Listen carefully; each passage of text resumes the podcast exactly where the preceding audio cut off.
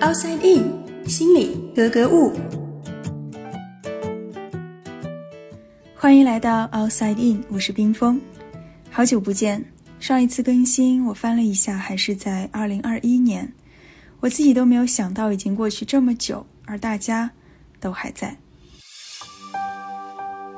很多人问我 Outside In 还会不会更新，我一直没有回答，因为我一直不知道怎么回答。二零一七年三月二十六号，是 Outside In 正式开播的日子。最开始做这个节目，是因为有话想要说。我希望可以让更多的人了解心理学，了解真正的心理学。当然，也是受到原样的影响吧。我希望自己也可以做一些有意义的事情。所以，Outside In 在很多方面其实是借鉴了原样的风格的，比如说音乐的使用。比如说周播的形式，每周更新一期，在最初的一年多里压力并不算大，因为我有许多的东西想要说。可是渐渐的，我发现越来越多的内容好像都已经说过了，于是我需要不断的去拓展新的方向，而这也意味着我需要花越来越多的时间来完成每周的节目。现在想想，那时候的自己还真的挺厉害的。从二零一七年到二零一九年，每周一期，几乎从未停过。但是在二零二零年初的时候，我生了一次病，停更了一个月。或许是那次急刹车打破了一直以来习惯了的频率和节奏，也因为医生说要多休息，不能熬夜，所以之后 Outside In 就变成了不定期更新。但是我自己心里知道。任何需要投入大量时间和精力去完成的事情，一旦没有了约束，会很难持续下去。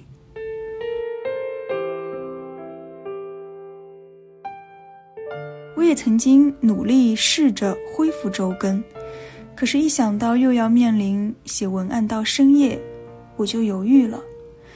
后来，我想了一个折中的办法，我翻出了以前和张华老师录的一些访谈录音。把它们重新整合变成新的节目，这样对我来说工作量会小很多，同时也可以补充一些心理学在实际生活中的应用。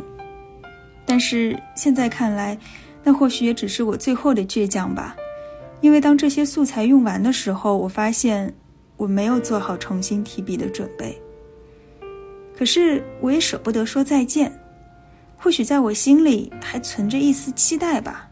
期待我可以找到新的平衡点，然而随着时间的推移，我发现重启的可能性似乎越来越小了。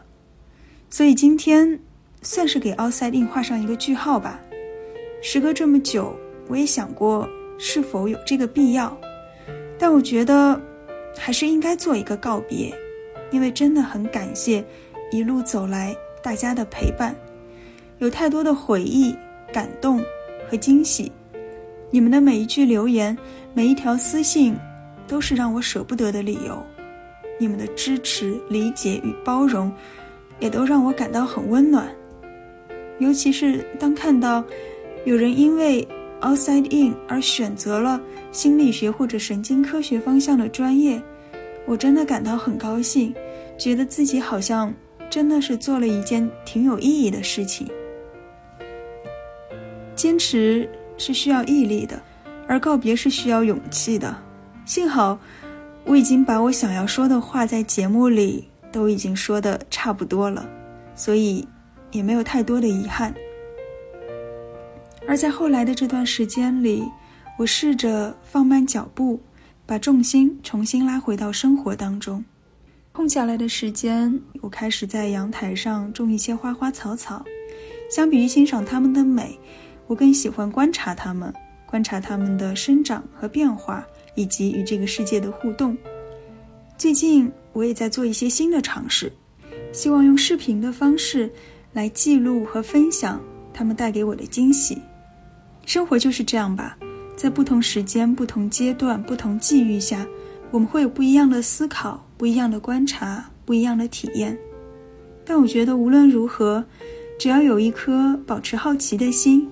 我们就总能够发现藏在表象之下的更广阔的世界。这其实也是 outside in 所表达的意思，由外至内，由表及里，探索事物的规律。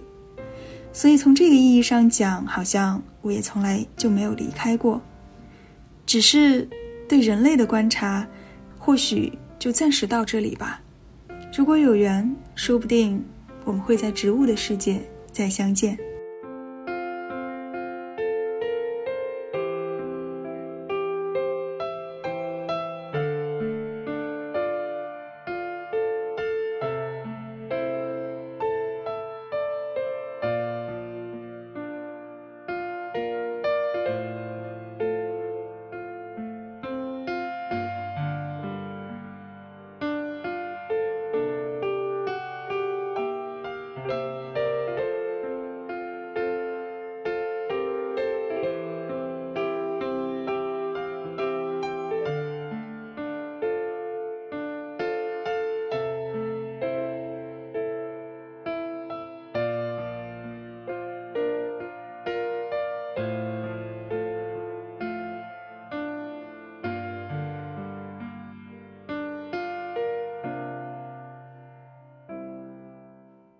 探索大脑，理解内心，outside in。